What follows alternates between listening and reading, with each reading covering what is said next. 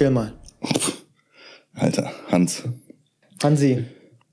So, der erste Nicht-Marvel und Nicht-DC-Blockbuster seit gefühlt Ewigkeiten.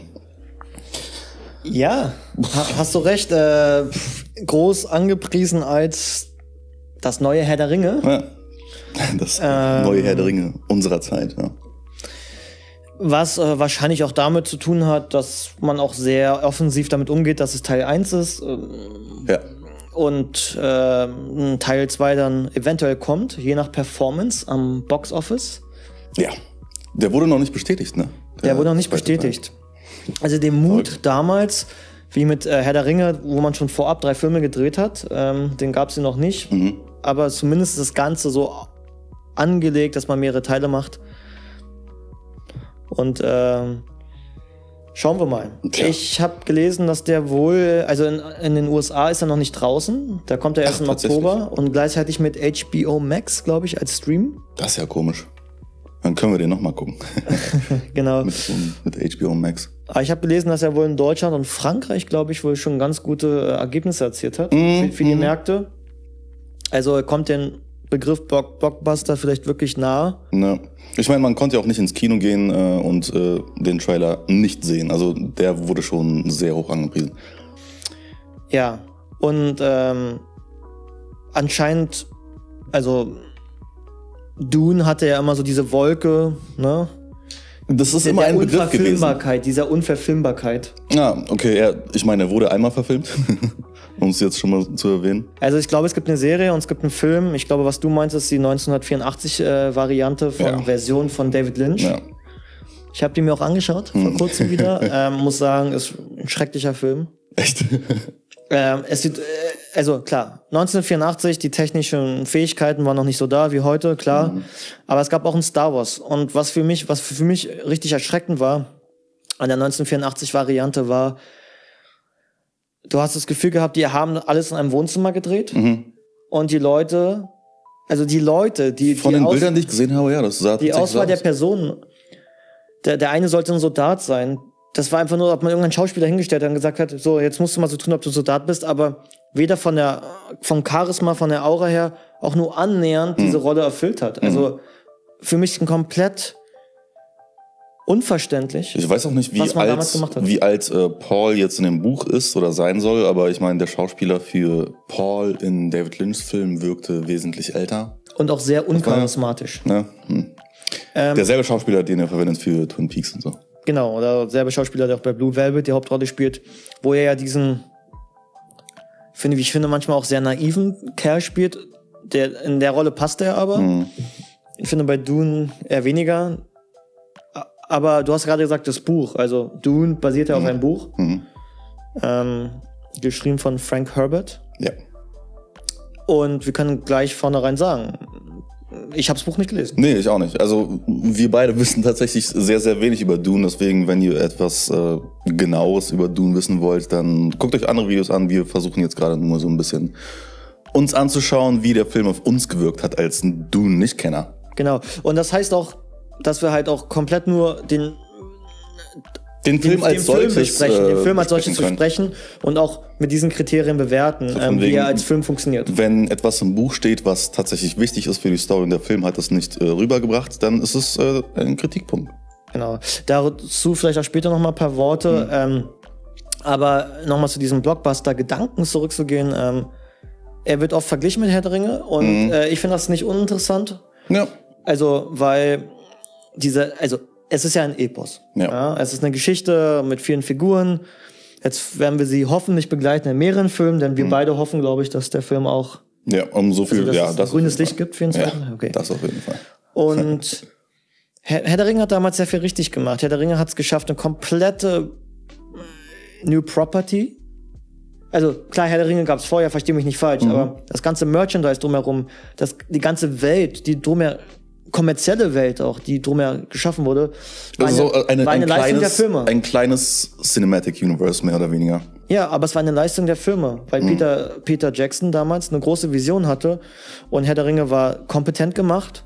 Herr der Ringe hat Ein, Ich persönlich sage ja immer wieder, ich mag Herr der Ringe nicht, aber ich weiß natürlich, dass Genau. die Filme gut sind. ich, ja, also ich liebe Herr der Ringe, aber kompetent gemacht, ein ikonischer Soundtrack, Figuren, äh, die vielen Leuten ans Herz gewachsen sind.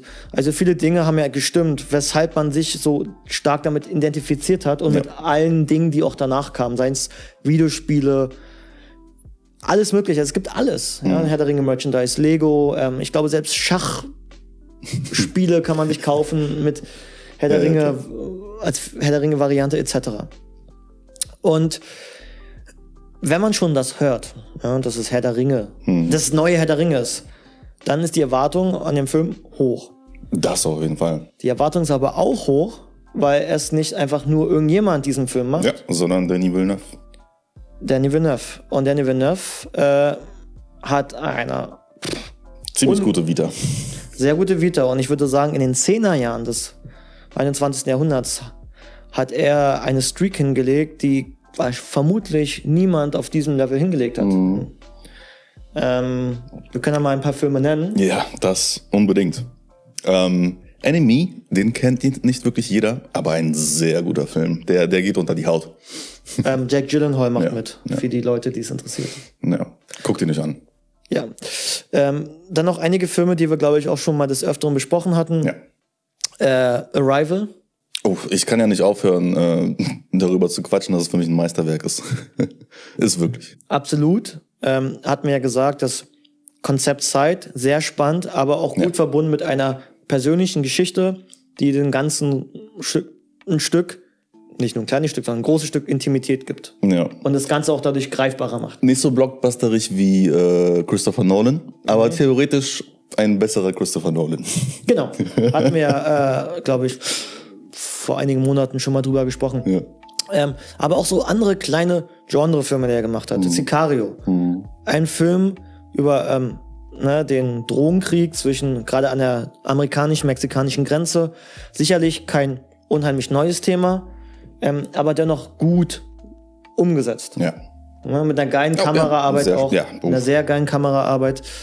Ähm, und übrigens derselbe Kameramann, äh, Roger Deakins, der hat dann auch zusammen wieder mit ihm zusammengearbeitet im Film Prisoners. Also das war sogar schon davor. Prisoners Mhm. ist, glaube ich, schon ein, kann man sagen, ein Klassiker im Krimi-Genre, auf Mhm. jeden Fall. Einer der besseren. Auch wieder mit Jack Gyllenhaal. Übrigens einer fantastischen Rolle Ja. im Film. Ähm, Und? hieß ja nicht sogar Loki in dem Film? Äh, ja, kann, kann sogar sein, ja, ja. Also ist mir gerade nur eingefallen, ich bin mir nicht ganz sicher. Ähm, und, natürlich. Der ähm, Grund wahrscheinlich, warum er jetzt den Auftrag für Dune bekommen hat, Blade Runner 49. 2049 aber Ja. ähm, und sehr viel Inspiration natürlich äh, mitgenommen von Blade Runner. Wahrscheinlich 2049, weil der Film so lang ist. Man hat die Minutenanzeige gleich in die Titel Nein, ich war ja großer Fan äh, von äh, Blade Runner 2049. Ähm, übrigens Ryan Gosling in der Hauptrolle. Ähm, war ein großer Fan davon, mochte den Stil. Ähm, er hat den Stil super weitergeführt von dem ersten Film, ohne, finde ich, nur zu kopieren, sondern auch eigene Impulse reingepackt. Ja, ja, das war schon viele neue Impulse mit reingebracht. Und der Film sah dann fantastisch aus. Ich fand die Story auch cool. Der Film war von Erzähltempo relativ langsam, also man musste schon Geduld mit sich bringen. Aber das Ganze wirkte sehr, sehr atmosphärisch. Ja. Und wie du gesagt hast, vermutlich hat ihm das dann auch dazu gebracht, dass er Ja. dieses Projekt jetzt machen durfte. Ähm, wenn man sich mal ein bisschen dazu beliest, ähm, er scheint selber ein riesiger Dune-Fan zu sein. Mhm. Ähm, ist wohl schon seit jeher sein Traumprojekt gewesen, sein Herzensprojekt.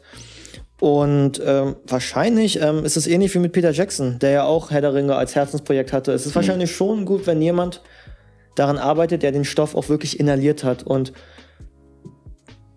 Visionen hat und halt davon träumt. Ich hoffe, er darf es dann auch weitermachen. Ja, sicherlich. Ja. Denn so viel sei zu sagen, sein Stil natürlich ähm, ist äh, auf einer gewissen Art und Weise auf jeden Fall klar erkennbar. Oh, das auf jeden Fall. Elemente seines Stils. Manche Elemente Er nicht. mag, aber- er mag bedrückende Elemente in seinen Filmen, sagen wir mal so. Genau. Und auch nicht immer allzu viel Humor. Aber Hm. dazu gleich äh, ein bisschen mehr. Tatsächlich. Vielleicht können wir ja einfach mal ganz kurz sagen, worum es grob in dem Film gibt. Ja. Äh, gibt, geht. Es sind eigentlich äh, verschiedene Häuser, sagen wir mal, im Universum, ne, die mehr oder weniger so ein bisschen Machtkämpfe haben untereinander. Genau. Im ganz groben. Um Es das sind verschiedene so. Planeten. Auf jedem Planet regiert quasi ein Haus. Mhm. Ich glaube, jeder Planet oder jedes Haus repräsentiert quasi so eine Art Königsfamilie oder so eine Mhm. Art Regierung eines Planeten. Und dann gibt's aber noch irgendwie noch den Imperator, der da irgendwie rum, irgendwie noch darüber noch die Macht Den man hat. in dem Film, glaube ich, nicht sieht. Nee. Nee, genau. Und er ernennt äh, Oscar Isaac, ähm, Leto, ähm, Atreides, Genau, das Haus der Atreides. ähm, äh, zum, ich glaube, Duke oder so vom äh, Planeten Arrakis, wo er dann quasi das Farming von ähm, Spice übernehmen soll. Was so, so ziemlich die wichtigste Substanz ist im Universum, weil du erstens damit äh, dein Bewusstsein erweitern kannst als Droge, Auch das Leben verlängern kannst. verlängern. Ähm, und zweitens ist das quasi ähm, die wichtigste Zutat, sagen wir mal, äh, für Space-Time-Travel. Genau. Und pun intended, das Pikante daran ist, wegen Spice, ähm, dass eigentlich der Planet Arrakis eigentlich äh, in der Herrschaft war der Hakon Hakonnen. Ähm, das ist eine andere, ist ein anderes Haus auf einem anderen Planeten. Ähm, die gelten als äußerst profitgeil. Ähm, haben damit viel Geld gemacht, haben damit dadurch auch die krasseste Technik und eine starke Armee und so. Und der Imperator hat sozusagen angefordert, dass die sich, ähm, dass die abziehen vom Planeten Arrakis und äh, House Atreides sozusagen übernimmt. Ja. Weil auch der äh, Duke äh, Leto Atreides ähm, auch sehr hohes Ansehen hat im Universum selber. Das Ganze, das wird schon relativ früh klar, ist wohl ein bisschen auch gesteuert von Imperator, dass die Häuser sich untereinander auch bekriegen. Ja. Vielleicht liegt es auch daran, dass der Imperator, sagt man auch so ein bisschen, auch Angst hat, dass äh, wer auch immer Arrakis besitzt, äh, vielleicht zu viel Geld hat, dass die mächtiger werden könnten. Also er möchte, dass die Häuser sich gegenseitig schwächen. Was ja bei dem Haus, äh, wie heißt du, Harkonnen, Ja. durchaus der Fall ist oder sein kann, weil ich meine, die sind auch recht um sowas so blutrünstig. Ja. Ähm, genau. Arrakis muss man auch was dazu sagen. Also Auch Dune genannt. Auch Dune genannt, deswegen heißt es auch Dune, ist Ja. halt ein Wüstenplanet. Ähm, und dort leben die sogenannten Fremen. Fremen. Die Freeman. Genau. Leitet sich ab von Freeman. Also sehr metaphorisch. Ja. Und ähm, die werden unterdrückt. Ähm, und die werden unterschätzt. Mhm. Denn wir, wir finden relativ schnell raus, dass man dachte, es gibt nur wie einzelne so kleine Gruppierungen. Ja. Man findet aber raus, dass es unterirdisch im Planeten viel, viel größere, Ja, keine Ahnung, Städte gibt. quasi. Also es gibt viel, viel mehr Mhm. Fremen. Und die wurden natürlich von den Hakonnen immer unterdrückt. Ja.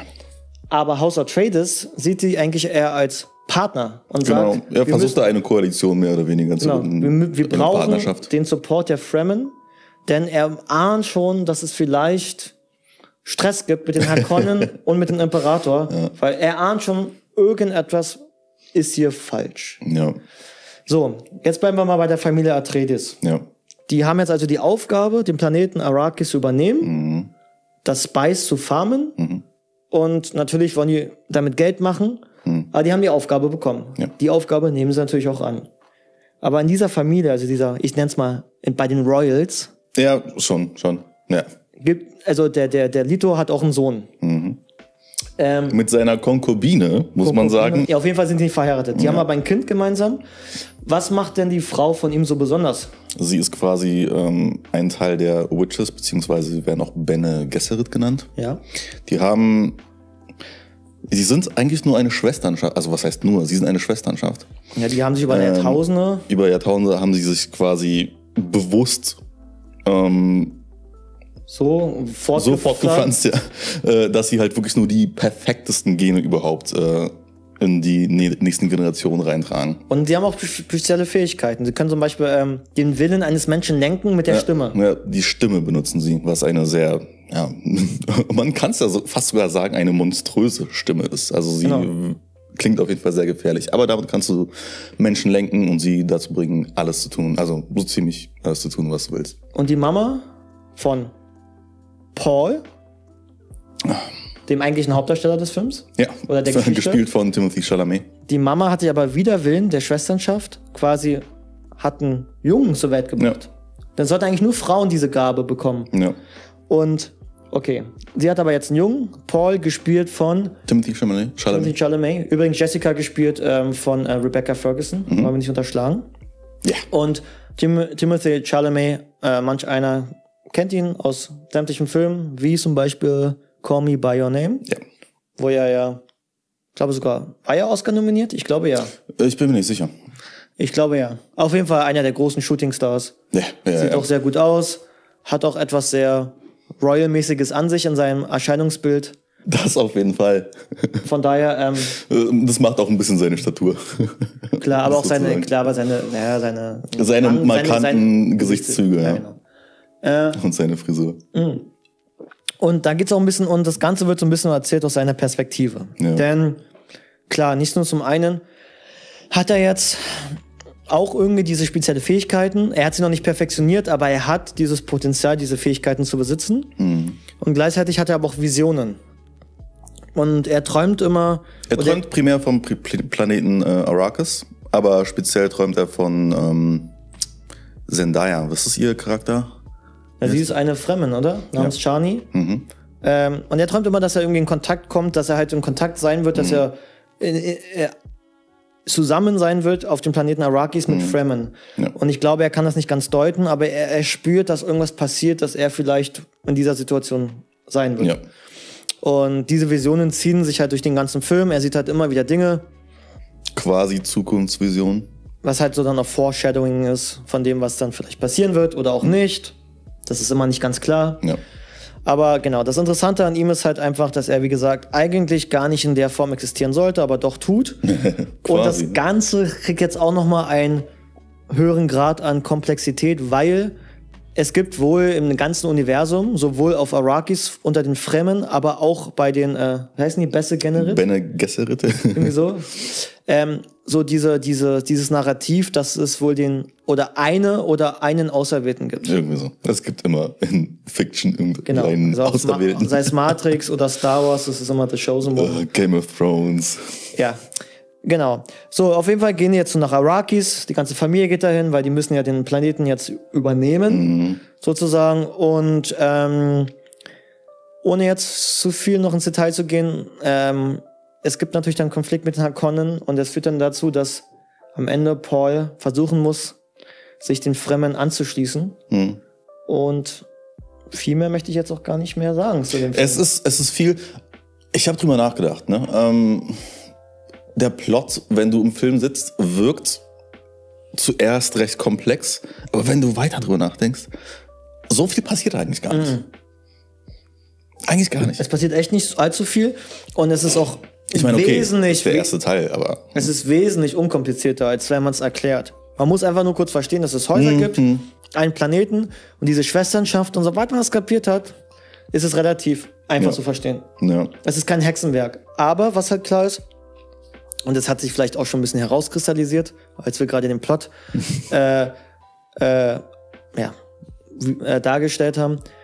Es gibt natürlich einige Motive, ja, die man in Dune reingepackt hat. Sei es jetzt Kolonialismus, sei es der Kampf um Ressourcen, Hm. ähm, sei es der Kapitalismus. Und wenn man auch noch so ganz, es gibt sicherlich auch Elemente, dass bestimmte Häuser den Westen vielleicht repräsentieren, Ja, ja. die Fremen mit Arrakis vielleicht eher ein, Es ist tatsächlich gar nicht so, es ist gar nicht mal so subtil. äh, Nee, es ist- es ist ziemlich on, on the nose. ja, ich Also glaub, wenn du jetzt zum Beispiel an Herr der Ringe denkst oder so, dann dort ist es dann, wenn überhaupt, subtiler. Dann ist es wirklich eher so ein Fantasy-Werk. Bei Dune ist es ganz offensichtlich. Genau, also es hat so ganz klare, und das ist aber das Schöne an Science Fiction, es ist einer meiner Lieblingsgenres. Ähm, es sind ja, du redest, du, du, es spielt in einer utopischen Welt, Hm. ja, aber die Themen sind ja dennoch sehr real- realitätsnah. Ja. Und du kannst sie aber mit einer größeren, größeren Distanz erzählen, aber dennoch über die Geschichte dann wiederum wieder eine, eine Nähe aufbauen. Mhm. Und ohne, ich will jetzt auch gar nicht so viel über die Motive reden. Ich finde, Ja. die sind sehr klar. Es macht Ja. den Film aber interessant. Und das kann ich gleich als erstes sagen. Die Geschichte an sich ist sehr interessant. Ja, ja, ja. ja. Ähm, umso mehr ich über den Film nachgedacht habe, desto mehr wollte ich quasi über Dune erfahren. Nicht, für mich jetzt persönlich nicht unbedingt so, dass ich jetzt wirklich jeden Content mir reinziehen möchte, um so viel wie möglich zu wissen, weil das würde wahrscheinlich viel zu viel sein, weil es gibt ja mehrere Bücher und sehr, sehr viel Lore. Mich interessiert wirklich das Buch Dune quasi und äh, jetzt diese Dune-Filmreihe. Ja, und ähm, ja, geht, also geht mir eh nicht so. Ähm, ich habe auch ein bisschen, mir auch ein paar Sachen angeschaut, aber die Story an sich ist interessant und das kann man auch gleich sagen. Ähm, die Welt ist interessant und die Welt hat auch ähm, der Film Ja, beeindruckende Bilder. beeindruckend aufgebaut, optisch imposant. Von der Musik her natürlich auch äh, beeindruckend. Liegt ein bisschen schwer im Magen, ziemlich oft. Also okay, wir können ja gleich ins, ins Eingemachte gehen. Also lass uns noch mal kurz noch mal rekapitulieren. Also die Welt super aufgebaut, die Bilder wunderschön. Ähm, ich glaube, jede, du kannst fast immer die Stab-Taste drücken oder Pause-Taste drücken. Wirklich, und fast wirklich. jedes Every Frame a Painting. Ja. Ähm, Spiel von Schatten, Lichtern, Mhm. Produktionsdesign, ähm, alles. Es sieht wirklich einfach, du, man kann sich an den Bildern ergötzen. ja. Aber, Aber jetzt kommt das Aber, man kann sich auch ganz, ganz schnell satt sehen an den Bildern, weil irgendwann wirkt es so von wegen, okay, ich hab's verstanden, es ist ein sehr, sehr artistisches Projekt, was hier äh, uns vorgeführt wird. Ähm, wovor ich das eigentlich auch mag, aber zwischendurch musste ich nur lachen. Ja, also die schiere Ambition ist irgendwie beeindruckend Ja. und äh, man findet es, glaube ich, auf gewissermaßen irgendwie auch, hat, hat man dafür einfach auch eine Sympathie und auch einen, Grad der Bewunderung. Aber, wie du gesagt hast, äh, man kann sich daran satt sehen. Und für mich persönlich, ja, wenn, wir haben gesagt eingangs, die Erwartungen sind groß an dem Film. Bei mir hat sich dann eher ab so nach zwei Dritteln des Films eine erste Enttäuschung eingestellt. mhm. Also der Film hat mich irgendwie nicht erfüllt. Optisch ja, technisch ja. Mhm. Mhm. Der wird wahrscheinlich all die Oscars bekommen. Mhm. Sag jetzt nicht, dass es ein Gradmesser ist für Qualität, aber Ja. dennoch ist es ja innerhalb der, der Zunft und der eigenen Peers ja, klar, eine Aner natürlich. Mhm. Anerkennung der Leistung. Und das macht der Film auch grandios, aber in vielerlei Hinsicht, wie du gesagt hast, ist der Film gewissermaßen in Schönheit gestorben. Mhm.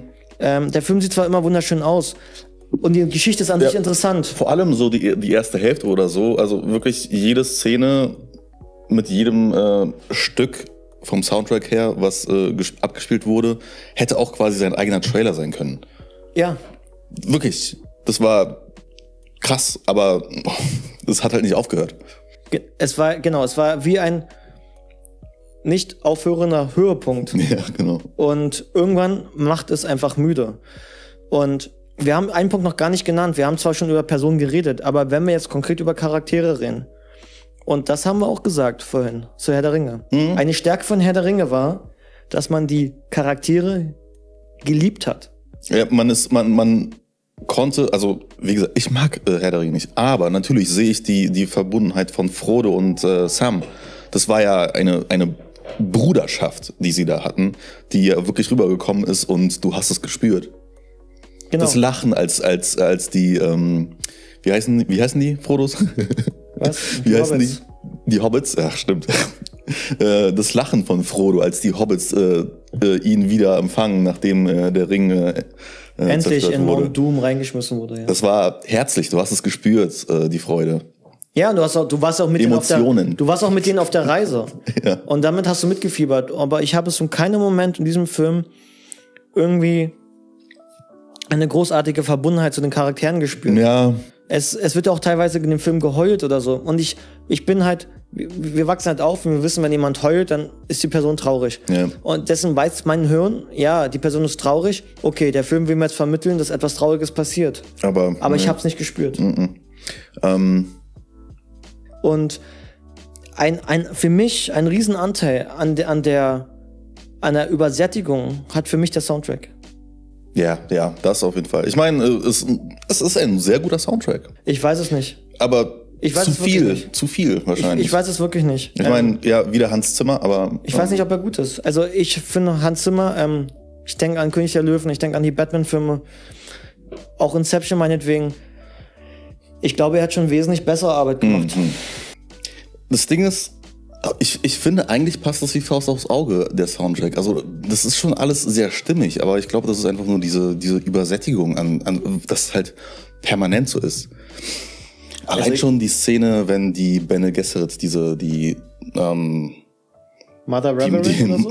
äh, Reverend Mother, die, so, ja. keine Ahnung, ähm, einfach nur in ihr Raumschiff steigt und wegfliegt in einer düsteren Umgebung, da wirst du vom Soundtrack so mächtig äh, mit irgendwelchen Chorgesängen. Das, da habe ich angefangen, richtig zu feiern. Hab äh, zur Stimme aus dem Off geguckt und meinte so, weil ich vorher gemeint habe, ich weiß nicht, ob ich Bock habe auf den Film, weil der wird schon mächtig. Hat man im Trailer schon gemerkt. Und das ist Danny Villeneuve. Also er ist halt bekannt dafür, für die bedrückende Stimmung teilweise.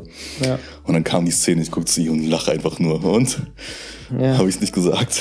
ist halt so, als wenn du halt. Also, manchmal geht man ja einen geilen Burger essen, ja? Und man weiß schon vorher, dieses 300 Gramm Patty wird mich richtig. Also, danach sitze ich nur auf der Couch und vegetiere vor mich hin. So war dieser Film.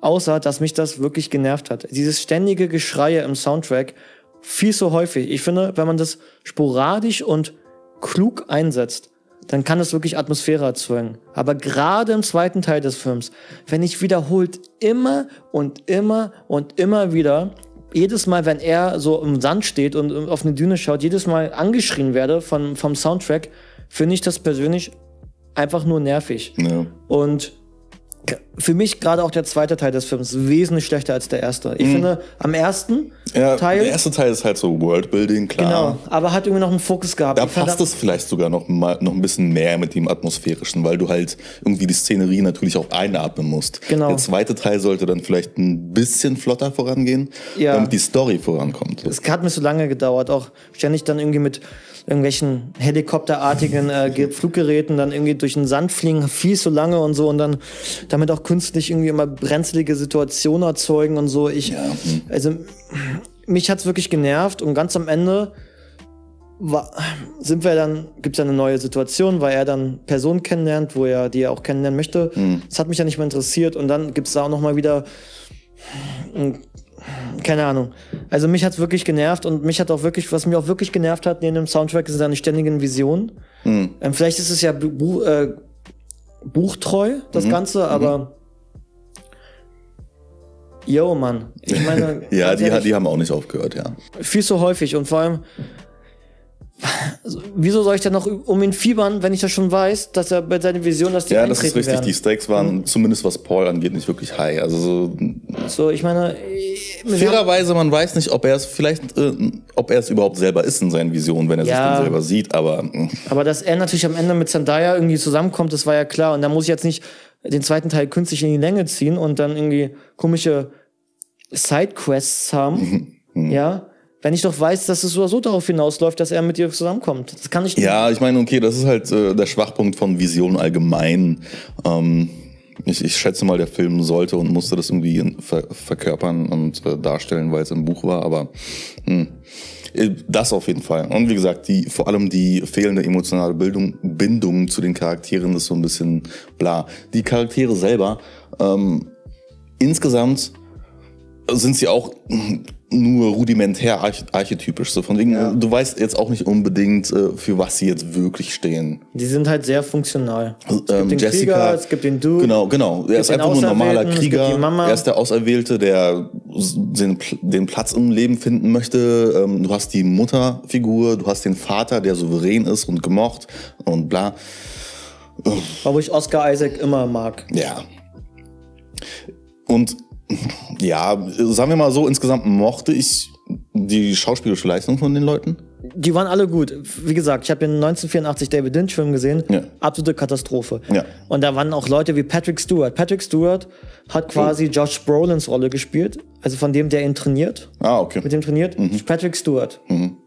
Hat für mich keine Autorität. Das könnte, könnte ja jemandem beibringen, wie man ein toller Krieger ist. Ja, Ähm, Sting war auch dabei. Der Musiker okay. von The Police. Ähm, und natürlich auch Solokünstler Sting. Hat auch gespielt. Also biz bizarre, bizarres Casting, g- grottig umgesetzt. Also David Lynch, großer Regisseur. Aber da, was er damit gemacht hat, äh, ich habe keine Ahnung. Wirklich, äh, ähm, naja. Ähm, ja, klar, alles gute Schauspieler und auch ich nehme es ab, Josh Brolin, dass er der Krieger ist. Ich nehme ab, dass, äh, wie heißt der, Jason Momoa? Dass er der Krieger ist. Also die Rollen nehme ich ab. Und das ist ja schon mal ein riesen Pluspunkt, wenn ich jetzt das mal Ja. vergleiche zu dem Altwerk von David Lynch. dass wir die Leute wenigstens so schauspielern und so seriös schauspielern, als wären die wirklich in dieser Welt. Und als würden nicht Leute irgendwas sich anziehen, eine Klamotte, und versuchen, irgendwas darzustellen, was die Welt ist. Nein, es fühlt sich sehr, sehr authentisch an. Ja. Zum Glück hat der Film nicht keine Voice-Overs wie der David Lynch-Film. Das oh. war schrecklich, wo den Charaktere dann so sich angucken sollten. Ah, doch, der, äh, am Anfang hat der Voice-Overs, da spricht ja, äh, Zendaya so über, über die Fremen. Wie, wie die Herr der Ringe-Intro. Ja. Gut, wenn Herr der Ringe kopiert. Ja. Übrigens, der Film hat so, so viele Referenzen, also das Apocalypse Now mit dabei, das ist sicherlich die eine oder andere kleine versteckte Star Wars-Referenz mit dabei. Hm. Von David Lynch hat er, glaube ich, auch ein paar Dinge als Art Hommage mit, mit eingeführt. Ja, kann ich mir vorstellen. Also der Film hat schon ein paar Elemente, aber das ist ja nicht schlimm. Hm. Ähm, heutzutage das Musik wird man samplet man ohne Ende, also dass man halt Quentin Tarantino ist der Meister darin, quasi Pop Popkultur äh, ja. zu, refer zu referenzen in seinem eigenen Werk. Das ist ja alles in Ordnung. Also insgesamt ähm, können wir mal zum Fazit kommen. Ja, das klang jetzt alles ja jetzt negativ. Ich meine, ähm, das waren halt die negativen Punkte, die uns aufgefallen sind. Ich, ich muss halt die große Frage stellen: Ist das ein Film oder ist das ein Kunstprojekt? Und ich meine das ich nicht. Weiß, was du meinst. Ich meine das nicht zynisch. Mhm. Aber wenn ich einen Blockbuster machen möchte, das ist meine Meinung. Für mich ist das du hast es eigentlich schon gesagt, für mich ist es eine Aneinander. Ich könnte jede zwei Minuten nehmen und es wäre quasi ein Trailer. Mhm. Aber ist das ein Film? Mhm. Oder was ist ein Film? Oh, jetzt, jetzt kommen aber die ganz großen Fragen. Ich weiß es nicht. ähm, der Film, glaube ich, Sagen wir mal so, ich war unterhalten und äh, ich will mehr von der Welt sehen. Das hat der Film geschafft. Das ist ein für mich fast sehr guter Film. Ich würde den Gegenpunkt dazu bringen, dass der Film zu hart versucht, jemanden zu beeindrucken und dabei vergisst zu unterhalten. Ja. Und ähm, so wie ich es auch mitbekommen habe, viele Leute, die die Bücher gelesen haben, lieben den Film, aber immer, du hast immer den Vorteil, wenn du etwas vorher gelesen hast. Du kennst die Charaktere ja. und kannst dein Wissen hineinprojizieren in das, ja. was du siehst. Ja. Das Wissen habe ich nicht. Insofern kann ich sagen, dass der F Film äh, optisch beeindruckend ist. Das ist so, als wenn ich an eine Ausstellung gehe mhm. und ich kann das anerkennen, dass es objektiv großartig ist, spüre dabei aber nichts, wenn mhm. ich die mhm. Kunst sehe. Mhm. Und von daher, um nochmal zurückzukommen auf die Frage, hat der Film meine Erwartung erfüllt? Bei mir muss ich sagen, nein. Mhm. Ähm, meine Erwartungen waren, ja, ich meine, wie gesagt, weil er halt auch so blockbusterig in den Trailern rüberkam, war es so für mich so ein bisschen. Äh, ist das dann False Advertising? Nee, nicht unbedingt. Ich glaube, ich glaub, hier wird versucht, Kunst Mainstream gemacht zu werden. So von wegen, ey, jetzt können Leute in diesen Film gehen und sagen so, ey, ich habe einen richtig guten Film geguckt. Also ästhetisch ist der. Na. Ja, ja, voll. Ähm, das können auch, jetzt alle sagen, aber. Vielleicht ist auch der teuerste Arthouse-Film aller Zeiten. Damit ein Budget von 165 Millionen. Okay. Ich denke mal, ich, also Tenet war der große Nicht-Marvel-Blockbuster letztes Jahr, ähm, gescheitert. Wobei der bei weitem nicht das Ausmaß hatte an Gewaltigkeit. An, an, an, ja, an, an, am Epos so. Mhm. Aber was halt auch äh, auffällig war, dort hatten die Charaktere auch extrem wenig ja. Personality, sag's mal ja. so. In dem Film das auch. Das waren auch sehr, sehr viele coole Bilder aneinandergereiht. In dem Film auch. Ich, ich frage mich halt, wo, also ich werde jetzt nicht sagen, früher war das besser, aber es gab früher schon eher eine Tendenz. Und wir gehen wieder zu Herr der Ringe zurück, weil selbst bei, selbst bei Call Me Crazy, aber selbst bei Flug der Karibik.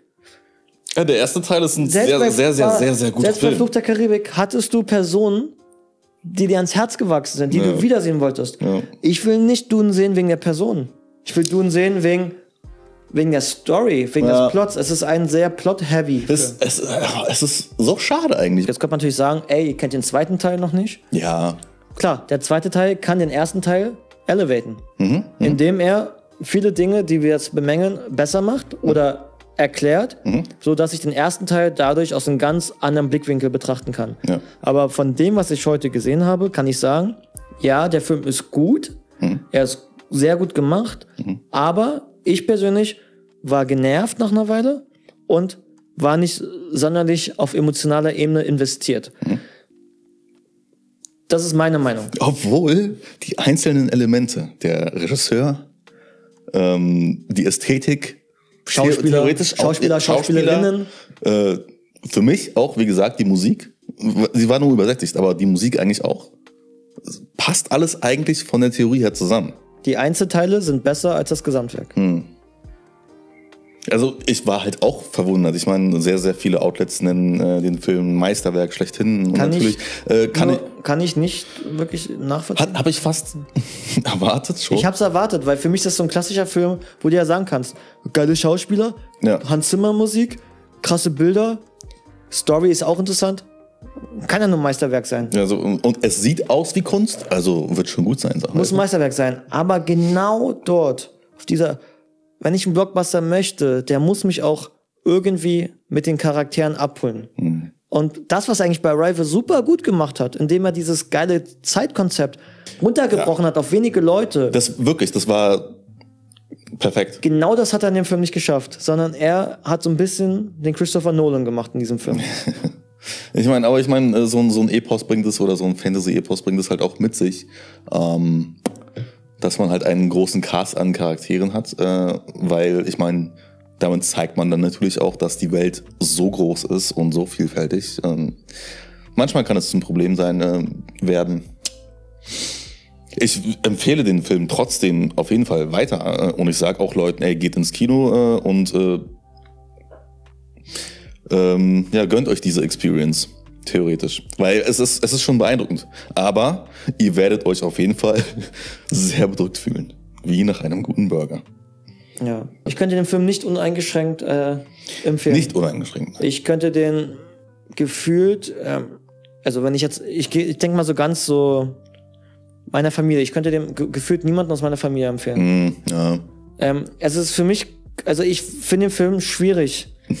ähm, wer sich für das Genre, wer sich für Film tendenziell interessiert, für Kameraarbeit, für, für Fotografie, dem würde ich das empfehlen, weil ich einfach sagen will, schaust dir an, geiles, geil gemacht, geile Komposition, cool gemacht mit Licht und so.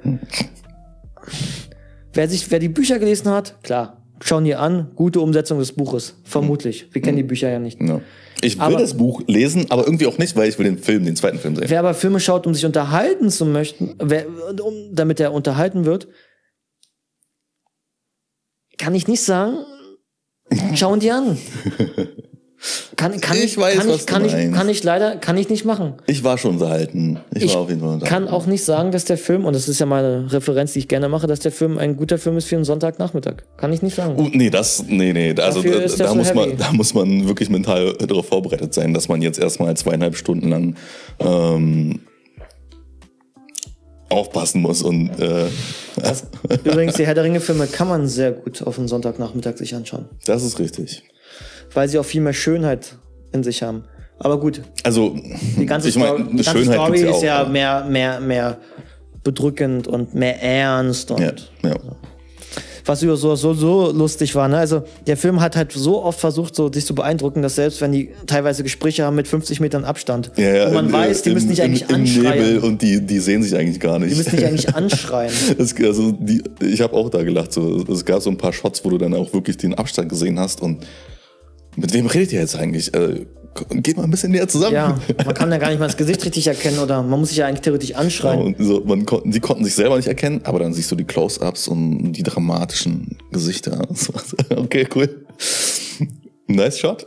Sehr ästhetisch. Sieht gut aus, aber macht wahrscheinlich sehr un- unpraktikabel. aber hey, sieht gut aus. Ey, war cool. Ähm, nichtsdestotrotz, äh, guckt ihn euch gerne an. Ähm, ich habe mich gefreut, äh, tatsächlich mal über etwas anderes zu reden. statt, oder zu sehen, statt Marvel oder irgendwelche anderen Blockbuster. Ja. Free Guy. Und das Coole ist ja, es scheinen ja wirklich einige Leute diesen Film zu schauen. Und es macht auch wieder Spaß, dass man endlich auch mal was schaut, was irgendwie auch alle gucken. Und endlich habe ich ein Bild über Dune, weil das war immer ein Begriff. Immer. Selbst, selbst wenn man nichts darüber wusste, Dune, irgendwie kannte man es. Die blauen Augen. Ja. Und die sehen cool aus. Und ich kann nur sagen, in der 1984-Variante sehen die einfach nur beschissen aus. Hey. Schaut ihn euch an. Ja. Äh, kritisiert gerne unseren Podcast. äh, ich weiß, äh, es ist Wir versuchen jetzt nicht anti zu sein, weil alle sagen, es ist Nein, nein, Meisterwerk. nein, nein, gar äh, nicht. Ich weiß, das ist Blasphemie, wenn man Hans Zimmer ähm, kritisiert, weil er ist ein Genie, das bestreitet niemand, aber das heißt ja nicht, dass er immer Hans alles Zimmer gut macht. kann auch manchmal zu sehr Hans Zimmer sein. Ja, aber er wurde erst dieser Hans Zimmer mit Inception. Vorher war Hans Zimmer wesentlich reduzierter. Ja. Egal. In dem Sinne, schaut ihn euch an. Ich bin froh, Lohnt dass es den Film gab. ja. Ich bin froh, wenn es den nächsten Film gibt. Ich gehe auch gerne in den nächsten, genau. Ja, in das auf jeden in Dune Part 2. Und hoffe generell, dass es dann jetzt auch mal wieder so eine Projekte gibt, die einfach nicht Marvel sind. Und man sich einfach auch mal Regisseur Filme anschaut mit einer komplett anderen Vision, außer dieser Marvel-Standard. Oder DC-Standard. Und The Suicide Squad hat's ja auch gemacht. Ja. Jetzt der, also zwei Blockbuster sozusagen, die wirklich einfach beide eine Vision hatten und die Regisseure haben es einfach durchgezogen. Ja. Und dafür schätze ich Dune. Yes. In diesem Sinne, Macht's gut. ciao, ciao.